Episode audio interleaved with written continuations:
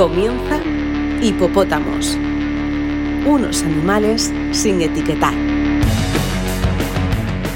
Desde la ciénaga de los hipopótamos te damos la bienvenida a la cara A de este episodio partido en dos, como los discos de antaño. Te invitamos a acompañarnos para descubrir las versiones que ocupan esta cara del disco, eh, algunas canciones que puede que no supieras que eran originales o incluso covers que superan a su antecesora. Después podrás darle la vuelta a la cinta y encontrar plagios musicales que ocupan la cara B. Y no estoy solo. Eh, Fermín, creo que nos trae una historia dentro de otra, ¿no? Hola José Humberto. Sí, hoy vamos a hacer eh, uso de la tecnología y te voy a meter una historia adentro de otra historia que está en la intrahistoria. Perfecto.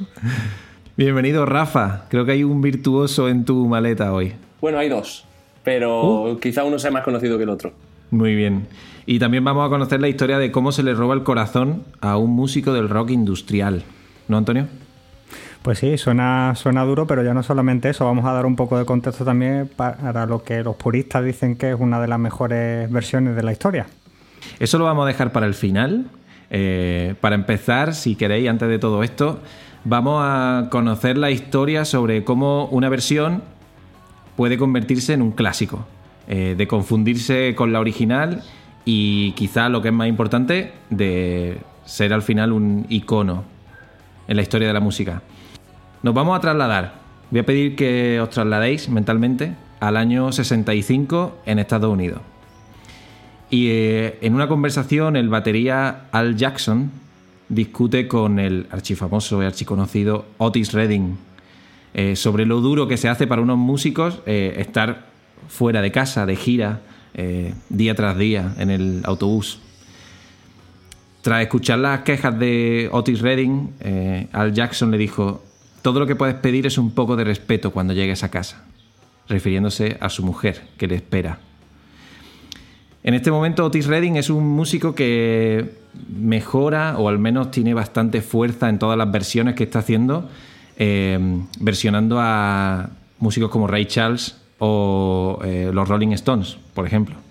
¿Os parece si escuchamos una pequeña versión de Otis Redding de los Rolling Stones? Sí, pero luego espero que la, que, la versión de esa historia mejore un poco, ¿eh? porque hasta ahora me suena agridulce. Claro que sí.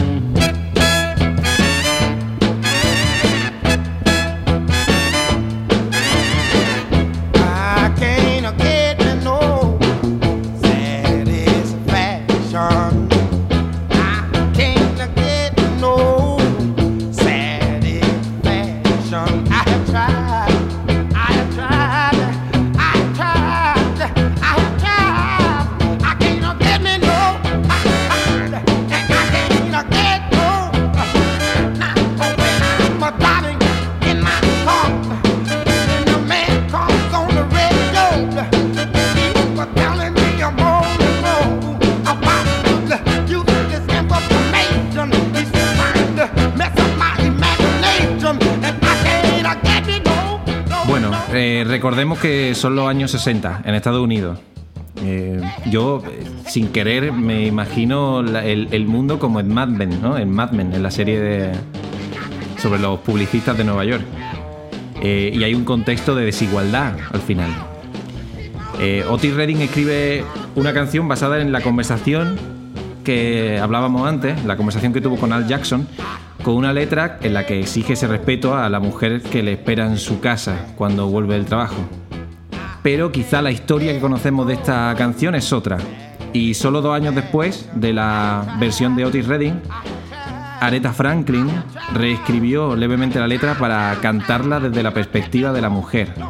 Y ahora sí, le aportaba la fuerza y el peso que Otis Redding eh, obvió totalmente en su versión y ya no era un hombre llegando a casa exigiendo el respeto, sino una mujer fuerte que exigirá el mismo respeto de vuelta. Y dice una cosa, la letra, una frase que es, eh, tus besos son más dulces que la miel, pero sabes qué, también lo es mi dinero. Y es que a veces creo que hay que romper unas barreras que poca gente puede ver, y aquí las vio Aretha Franklin y de ahí parte el valor de lo que, de lo que hizo, convirtiendo una canción vulgar sobre un hombre llegando a casa en el icono que lleva siendo pues más de 50 años.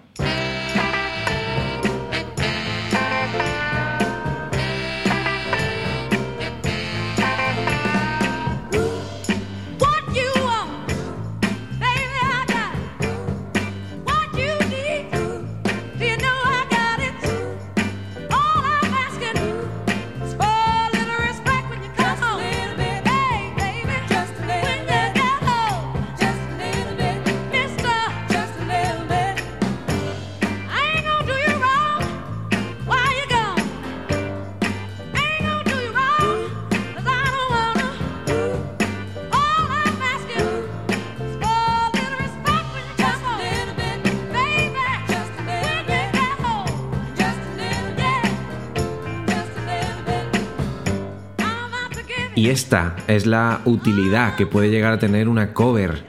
Para esto puede servir.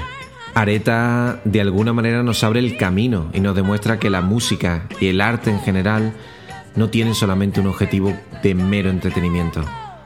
A veces también pueden movernos hacia adelante como sociedad, empujarnos. Areta cogió un mazo y rompió un muro, como los muros que rompieron los protagonistas de la historia que nos trae Fermín a continuación. Sí, hay gente que está acostumbrada a romper barreras y a violentar legalidades. Y esos, señoras, señores, somos los argentinos.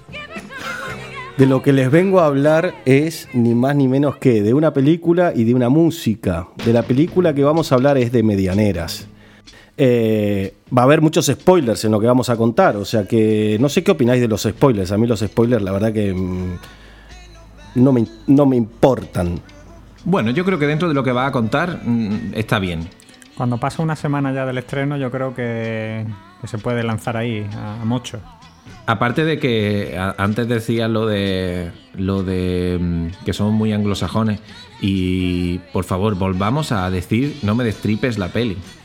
Por favor, sí. O sea, vamos a volver a eso, ¿vale?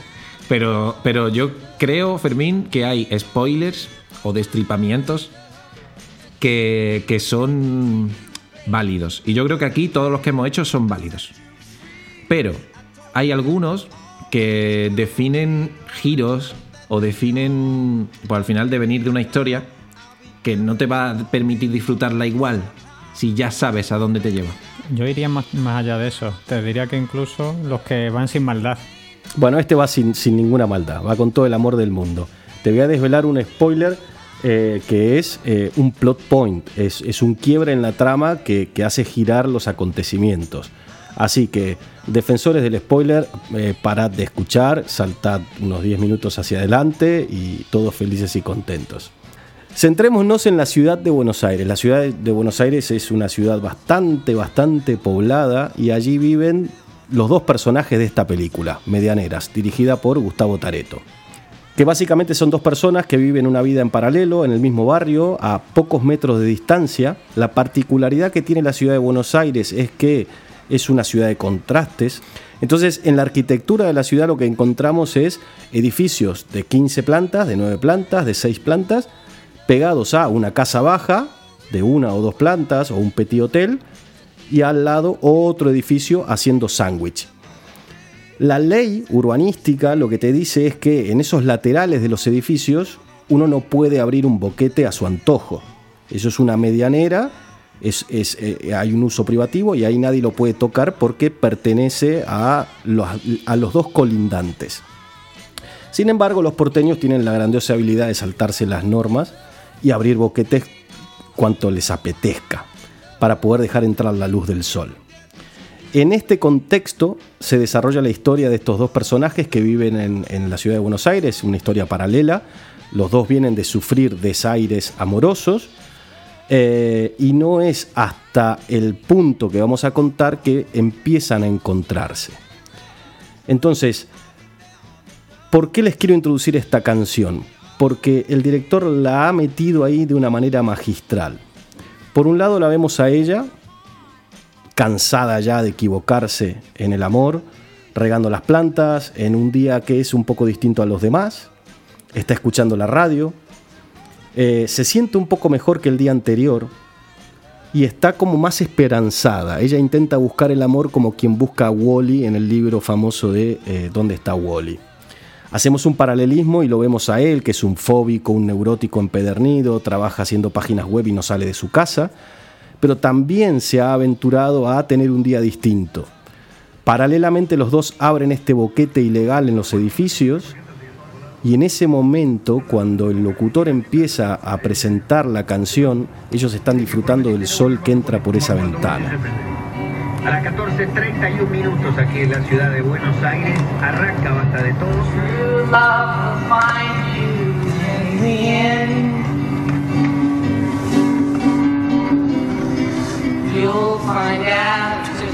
Con una enorme particularidad. que también es propia de la ciudad de Buenos Aires. En Buenos Aires estos lados de los edificios se aprovechan para cubrirlos con espacios publicitarios, con emplazamientos publicitarios. Entonces cuando ella se asoma a esa ventana ilegal que abrió en su departamento y mira hacia el piso de enfrente, hacia el edificio que tiene al lado, ve que hay un anuncio de calzoncillos. Y que justo donde va colocado el paquete, ahí es donde el vecino abrió el boquete para hacer su ventana. Muy buen sitio. Y por el contrario, cuando lo vemos a él asomarse por la ventana y mirar hacia el frente, lo que ve es un anuncio de una tienda como podría ser Leroy Merlin, que dice, todo lo que necesitas está a tres minutos y una flecha indicando justo la posición de la ventana. Es ahí donde cruzan la mirada por primera vez y se ven. Don't be sad, I know you will. Bueno, hasta aquí todo muy bonito, pero hoy estamos hablando de versiones. Eh, la versión que estamos escuchando y que es la que suena en Medianeras es la versión original de Daniel Johnston, que también tiene una vida muy particular y para los que se quieran adentrar pueden encontrar un magnífico documental sobre su vida en ¿en dónde? Por supuesto, en Filmin. En Filmin, en el bar de la esquina. Allí van a encontrar una historia sobre, igual que Medianeras, efectivamente. Allí van a encontrar la historia de Daniel Johnston y la peli de Medianeras. Eh, la versión que te traigo es una versión que hizo Wilco poquitos años más tarde, que no le aportó grandes modificaciones ni tuvo unos arreglos magistrales.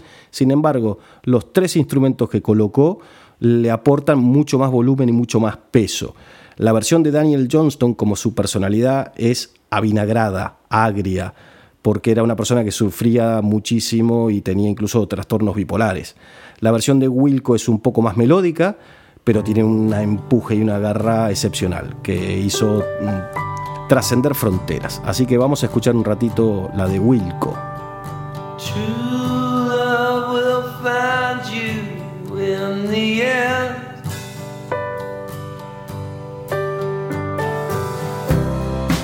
Gonna find out who was your friend.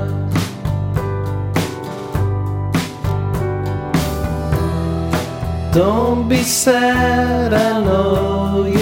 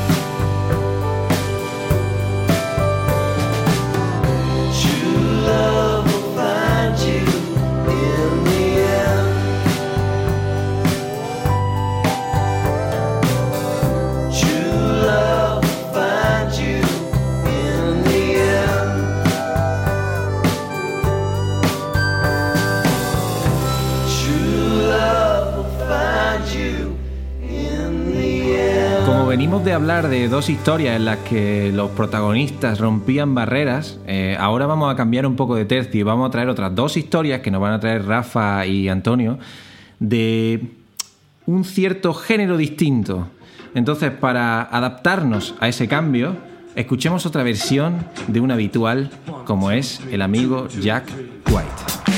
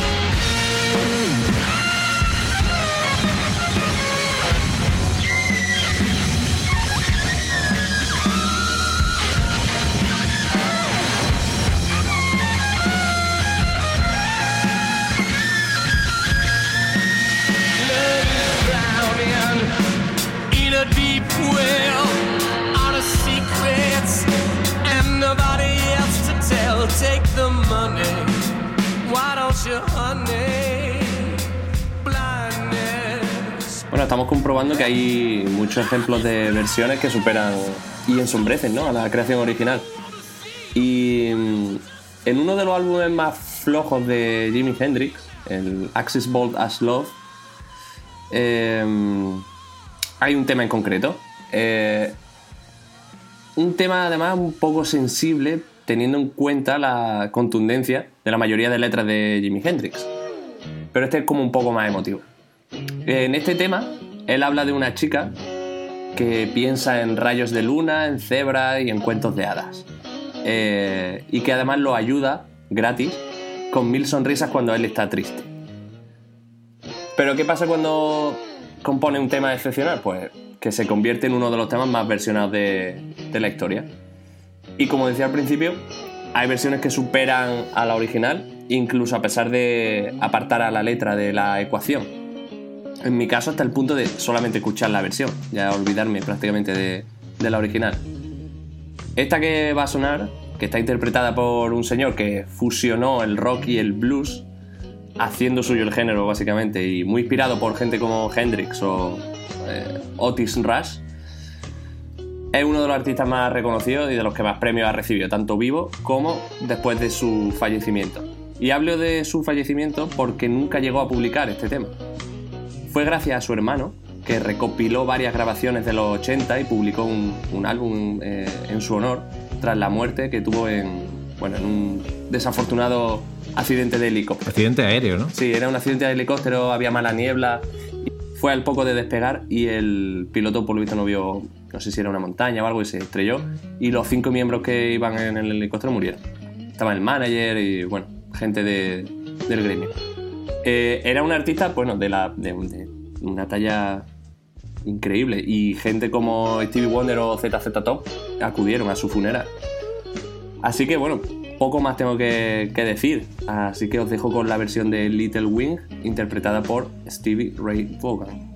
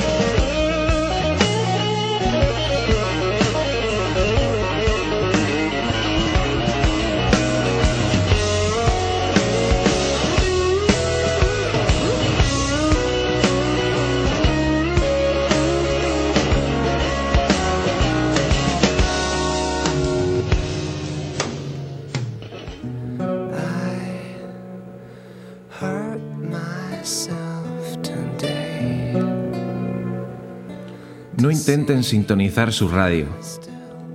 Esto suena así. ¿Qué estamos escuchando, Fermín? ¿Qué es esto? ¿Lo reconoces? A mí me suena mucho a una especie de versión de banda moderna de Hurt, de la canción de Johnny Cash, la famosa canción de Johnny Cash. ¿No? ¿Me equivoco? No lo sé. No sé si Antonio nos puede dar un poco de luz a todo esto. Uy, sí y no, Fermín. Tienes un 75% de, de- de aprobado en el examen. Eh, es la canción original de Heart. Eh, sí, es cierto. Eh, te suena Heart porque es Heart. Es la, la versión original de Nine Inch Nails del año 94. La, de la que tú opa. nos hablas es del año 2002, es posterior. Efectivamente, es una versión de, de este tema. Eh, vamos a contar algunas cositas interesantes, si os parece, de- del tema original y lo enlazamos con la, con la versión, que como hemos hablado en el episodio anteriormente, es de estos temas que la versión supera a la original por muchísimas cosas, ¿no? Eh, tenemos la original que estamos escuchando, que parece que alguien se ha dejado la ventana abierta, pero no, suena así ese ruidillo de, Sí, de está fondo. entrando una ventisca. Eso es, año 94 y ocho añitos más tarde, pues decide mm, el señor Johnny Cash grabar eh, una versión a su modo, cambiando alguna- algunas tesituras de- del tema. Además, con la casualidad, o quiere la casuística, que muy poquito después de, editarla y de grabarla, pues fallezca, solamente 11 meses después. Entonces creo que tiene todavía más, valor sentimental. Eh, El tema original de Nine Inch Nails, como hablábamos, su, vocalista y compositor Tre- Trent Reznor. Eh, la canción original, que es esa ventisca que tenemos ahí de fondo, pues habla sobre, sobre su adicción a, entre otras cosas, sobre su adicción a la heroína y cómo, cómo afectó a, cómo, cómo afectó en general, cómo, cómo le estaba dañando interior y exteriormente, ¿no? En sus relaciones personales y, y demás, pues, pues bueno, le ofrecieron a, a Johnny Cash reinventar esta canción porque no tiene otra, otro adjetivo que es reinventarse. La convirtió a su, a su modo y tiene, tiene una parte súper impactante que es pues, la parte audiovisual, que es el, aparte del tema, el vídeo. ¿Por qué? Pues bueno, sobre todo y creo que la parte donde, donde más donde más impacto produce es que aparezcan pues Aparece su mujer, ¿no? eso es sí, lo que te quería comentar. Su mujer falleció eh, tres meses, cuatro meses después de, de salir tanto el vídeo como, como el CD. Estaba, también enferma la, mujer y bueno, él, quiso que saliera en el vídeo un poco como, como, como epitafio, ¿no? Es un- un- una despedida. Él quería que, que- la, que la viesen de- de- despedirse. Creo que fue su, su último, su último adiós que pa- aparecieron juntos, ¿no? Entonces, bueno, creo que esa es una de las partes audiovisuales más importantes. Eh, comentábamos pues que mm, Johnny Cash, eh, como, como persona mayor, que yo creo que todos llegaremos ahí, pues era muy muy maniático de su, de su parte personal. Él no quiso que se, que se grabaran ni que, ni que se tomaran imágenes personales de su, de su casa. Entonces aprovechó el, el productor, que además fue el mismo del vídeo de Nine Inch Nails, em, para irse a un museo cercano que además estaba dedicado a él, cerrado por aquel momento, para, para grabar esas imágenes que tuvieran más impacto. ¿Y por qué? Pues bueno, pues porque hablábamos que, que ese museo al estar cerrado pues con- con- eh, tenía material, contenía material eh, anterior y de la, de la época más exitosa de, de, de Johnny Cash. Eh, vinilos, eh, Mucha carga emotiva. Claro, ¿no? Pero hay, es- o sea, eso era un museo ah, para Johnny Cash Sí, ese museo existe como tal.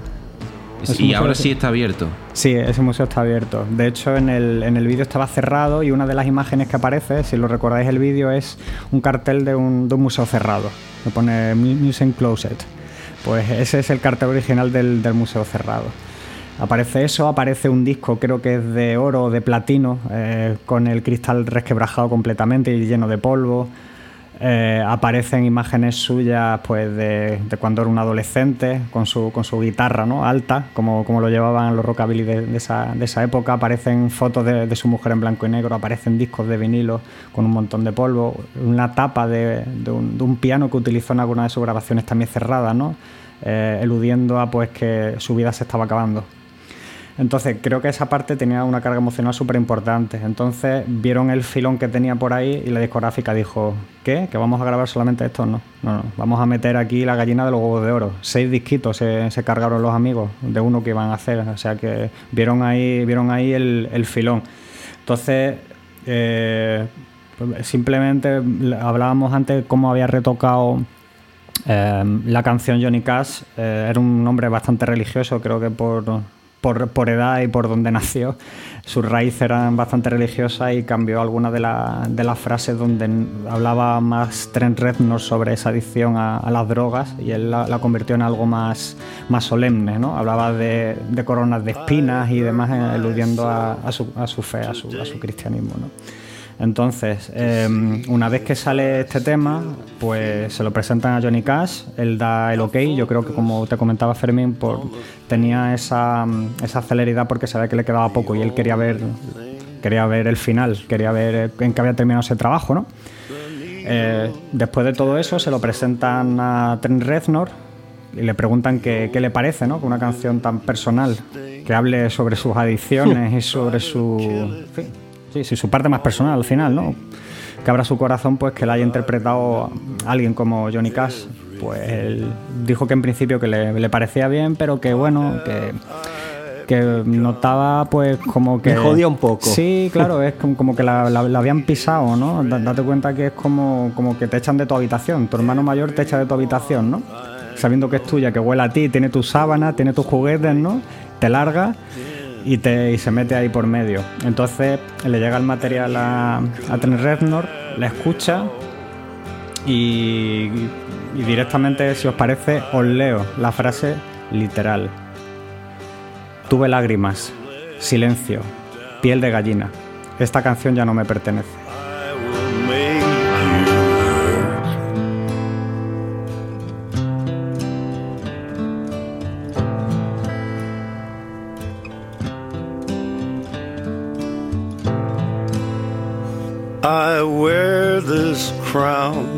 Of thorns upon my liar's chair,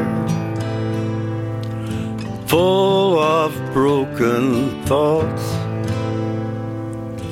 I cannot repair. Beneath the stains of time, the feelings disappear. You are someone else. I am still right here. What have I become? Tenemos una situación ahora que no sé cómo vamos a solucionarla. Porque cada uno quiere pinchar una canción distinta para irnos. ¿Qué hacemos? ¿Le dejamos al argentino decidir? Yo es que me quedo con la cumbia, tío. Es que lo veo clarísimo. Bueno, entonces hay dos con cumbia y yo que me iría con Eleanor Rigby de Jake Shimabukuro. Perfecto. Poneme primero a, a Eleanor señor- Rigby y yo te cierro con cumbia, dale. Venga, pues nos vamos a ir la primera vez con un señor hawaiano que versiona con su ukelele a los Beatles, eh, una de las tantas versiones que tienen esa banda británica, con Eleanor Rigby.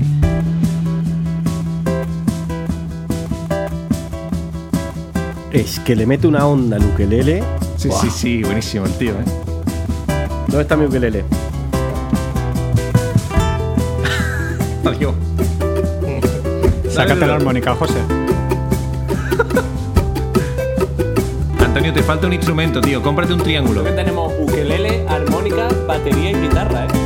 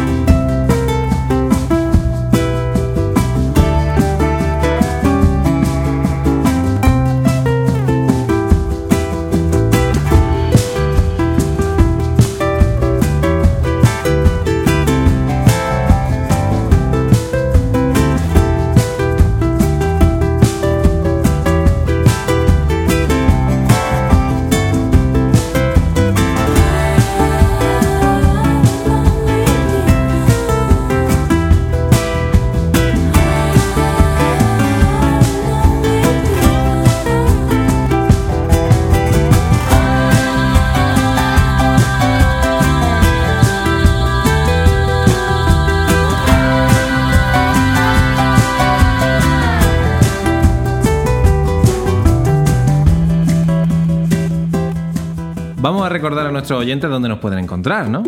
Presentemos nuestras redes Nos pueden sociales. encontrar en nuestra página web hipopótamos.org, que como dice Fermín, es porque somos todo un organismo. También nos pueden encontrar en nuestro Instagram siguiéndonos a través de arroba hipop.otamos. Pero hay otras vías muy románticas por las que nos pueden contactar. Sí, siempre pueden enviarnos una carta a Ogen, calle. Siempre nos pueden contactar a través de correo electrónico, ¿no?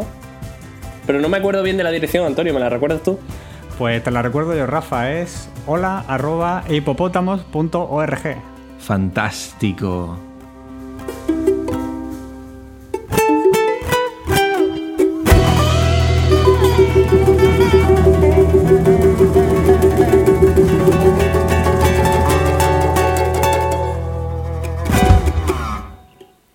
Fermín tenía un mensaje, ¿no? Porque creo que se pueden contar. Sí, eh, resulta que indagando en las composiciones geográficas de nuestros escuchantes, he descubierto que tenemos, ojo al piojo, una persona que nos escucha en Trinidad y Tobago, otra que nos escucha en México. No, perdón, los de México son más, los de México son como 30, 40. Una que nos escucha de Guatemala, una de Colombia, una de Venezuela, una de Ecuador y una de Bolivia. Así que para Wow, toda la comunidad inmensa latinoamericana, nos vamos a despedir con una versión, porque también, si bien hemos contado versiones que mejoran canciones originales, hay versiones que empeoran las originales. Pero a mí me encanta porque tiene todo el ritmazo del mundo, así que vámonos con Dancing with Myself de Billy Idol, pero Pero antes de todo eso, aparte de que quiero que digamos adiós, es que, que hay una sorpresa, os dije que había una sorpresa. Ojo, ojo que tengo una sorpresa. Gracias Fermín, gracias a todas y a todos los que nos escuchan. gracias Rafa, Gracias, como siempre. gracias Antonio. Nada, nos vemos prontito. Se despide José y esta vez no lo digo yo. Así que un saludo para Manuela desde aquí. Somos hipopótamos. ¡Cumbia, Cumbia, nena! ¡Manuel arriba! ¡Palmas! On the floors of Tokyo, oh, oh, or down in London, down to go go. With the record selection and the mirror reflection, I am dancing with myself when there's no one else inside. In the crowded, lonely night. Well, I wait so long for my love vibration, and I'm dancing with myself. Oh, oh, oh, dancing with myself. Oh, oh, oh, dancing with myself. Well, there's nothing to lose and there is nothing to prove, but I'll be dancing with myself. Oh, oh, oh, oh. If I look all over the world, and there's every type of girl, but your empty eyes seem to pass me by. Leave me dancing with myself. So let's sink another drink. Cause it'll give me time to think. If I had the chance, I ask the world to dance, and I'll be dancing with myself. Oh, oh, oh, dancing with myself. Oh, oh, oh, dancing with myself. Well, there's nothing to lose, and there is nothing to prove, and I'll be dancing with myself. Oh, oh, oh. Whoa, oh, oh.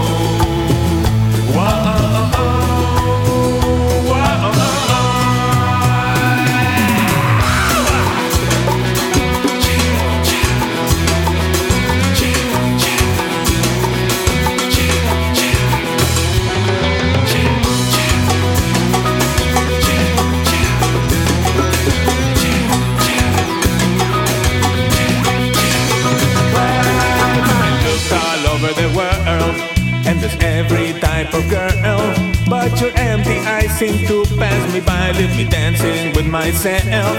So let's sink another drink.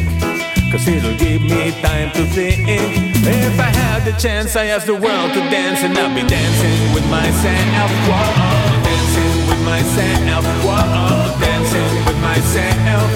If I had the chance, I ask the world to dance. If I had the chance, I ask the world to